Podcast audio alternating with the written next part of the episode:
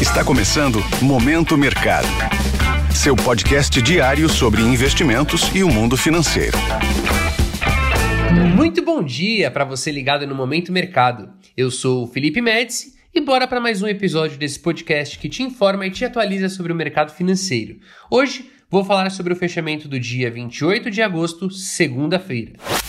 Cenário internacional. No mercado internacional, o dia foi de maior apetite ao risco. O anúncio da China de que iria cortar pela metade os impostos sobre transações no mercado de ações, com o intuito de ajudar a aumentar a confiança dos investidores, fez com que os agentes fossem às compras. No velho continente, em um dia de liquidez limitada por conta de um feriado no Reino Unido, as bolsas fecharam em alta. Nos Estados Unidos, em dias sem indicadores relevantes, os três principais índices acionários de Nova York também fecharam no campo positivo, com otimismo em relação aos novos estímulos econômicos do governo chinês. Destaque para o índice Nasdaq, que avançou 0,84%.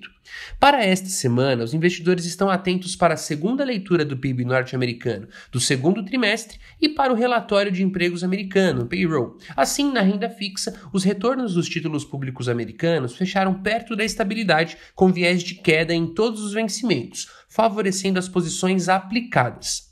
Dadas as incertezas sobre a resiliência da economia americana e a trajetória da política monetária para os próximos meses, o dólar apresentou fechamentos mistos ante divisas fortes e de emergentes. O índice DXY, que mede o dólar ante uma cesta de moedas fortes, fechou em alta marginal de 0,02% ao nível dos 104 pontos.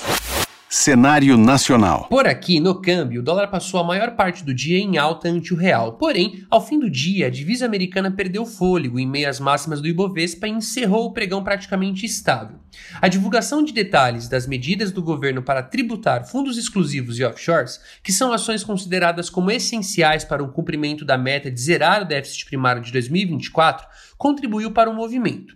Ao fim do dia, o dólar fechou com queda de 0,01% a R$ 4,87. Na renda fixa, a combinação favorável de notícias relacionadas ao fiscal, com declarações do presidente do Banco Central, Roberto Campos Neto, sinalizando certa melhora do quadro inflacionário, resultou na devolução de prêmios acumulados durante o dia nos contratos de DEI futuro, que terminaram a sessão próximos da estabilidade. O otimismo com os estímulos chineses ao seu mercado acionário favoreceu as empresas ligadas a commodities, como Vale e Petrobras, que ajudaram no desempenho positivo do Ibovespa. Além disso, ao final do dia, a bolsa local ganhou mais tração com o otimismo dos agentes, com o anúncio do governo sobre a possibilidade de edição da medida provisória que prevê a taxação sobre fundos exclusivos, com previsão de arrecadar 24 bilhões de reais entre 2023 e 2026, além do encaminhamento ao Congresso pela Fazenda do de lei para tributar offshores, com potencial de arrecadar cerca de 7 bilhões por ano entre 2024 e 2026. E essas ações são consideradas como fundamentais para o governo cumprir a meta de zerar o déficit primário em 2024. Assim, o principal índice da Bolsa Brasileira avançou 1,11% ao nível dos 117 mil pontos. Desta forma, as posições compradas no índice foram favorecidas pontos de atenção. Se atente ao relatório de abertura de vagas de trabalho e a confiança do consumidor nos Estados Unidos, medida pela Conference Board de agosto.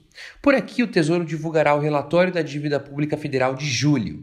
Sobre os mercados, agora pela manhã, as bolsas asiáticas fecharam majoritariamente em alta, com os investidores ainda otimistas com os estímulos do governo chinês ao mercado acionário local.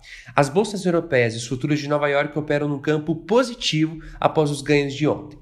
Desta forma, termino o Momento Mercado de hoje. Agradeço a sua audiência e um excelente dia. Valeu! Esse foi o Momento Mercado com o Bradesco. Sua fonte diária de novidades sobre cenário e investimentos.